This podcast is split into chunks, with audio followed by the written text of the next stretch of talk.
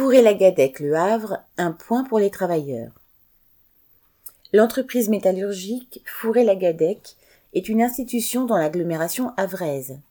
Sur ses 1200 salariés en France, 650 travaillent dans le département comme sous-traitants sur les sites de Total à Gonfreville, ExxonMobil à Port-Jérôme, Borealis à Grand-Quevilly et EDF à Palouel. Les travailleurs font la maintenance ou la chaudronnerie indispensable pour les multinationales du pétrole, de la chimie ou du nucléaire. Comme le disait l'un des grévistes, c'est en fait, ouvrez les guillemets, une accumulation de ras-le-bol, fermez les guillemets, qui a conduit les anciens et les plus jeunes sur différents sites à s'unir et à dire stop. Car le rachat de l'entreprise par le groupe SNEF, qui compte 13 000 employés dans la mécanique, les infrastructures, la maintenance, l'électronique, s'est rapidement traduit par une baisse des rémunérations que seuls quelques anciens ont pu éviter. Les indemnités pour les déplacements, très nombreux compte tenu de l'activité du groupe, sont passées de 16,5 à 9 euros par jour.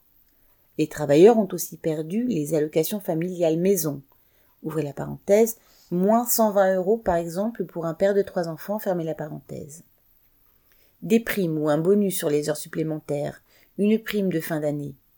Alors, quand le groupe SNEF réalise un bénéfice de 25 millions pour 2022, c'est-à-dire 2000 euros nets volés à chacun des travailleurs, la réaction des ouvriers, il ne l'a pas volé. Début janvier, le patron annonçait 4% d'augmentation générale et 2,5% d'augmentation individuelle. Mais les faveurs, entre guillemets, à la tête du client ne passaient plus. Pour faire comprendre ce qu'il voulait, mercredi 11 janvier, les travailleurs ont mené des actions aux portes des entreprises où ils interviennent. En quelques heures de feu de palette, l'ambiance se réchauffait, et dès le lendemain, ils obtenaient une nouvelle répartition de l'enveloppe de négociation salariale. 5,5% pour tous et 1% pour les augmentations individuelles. Autour du brasero fusait alors ce que les travailleurs avaient sur le cœur, ouvrez les guillemets.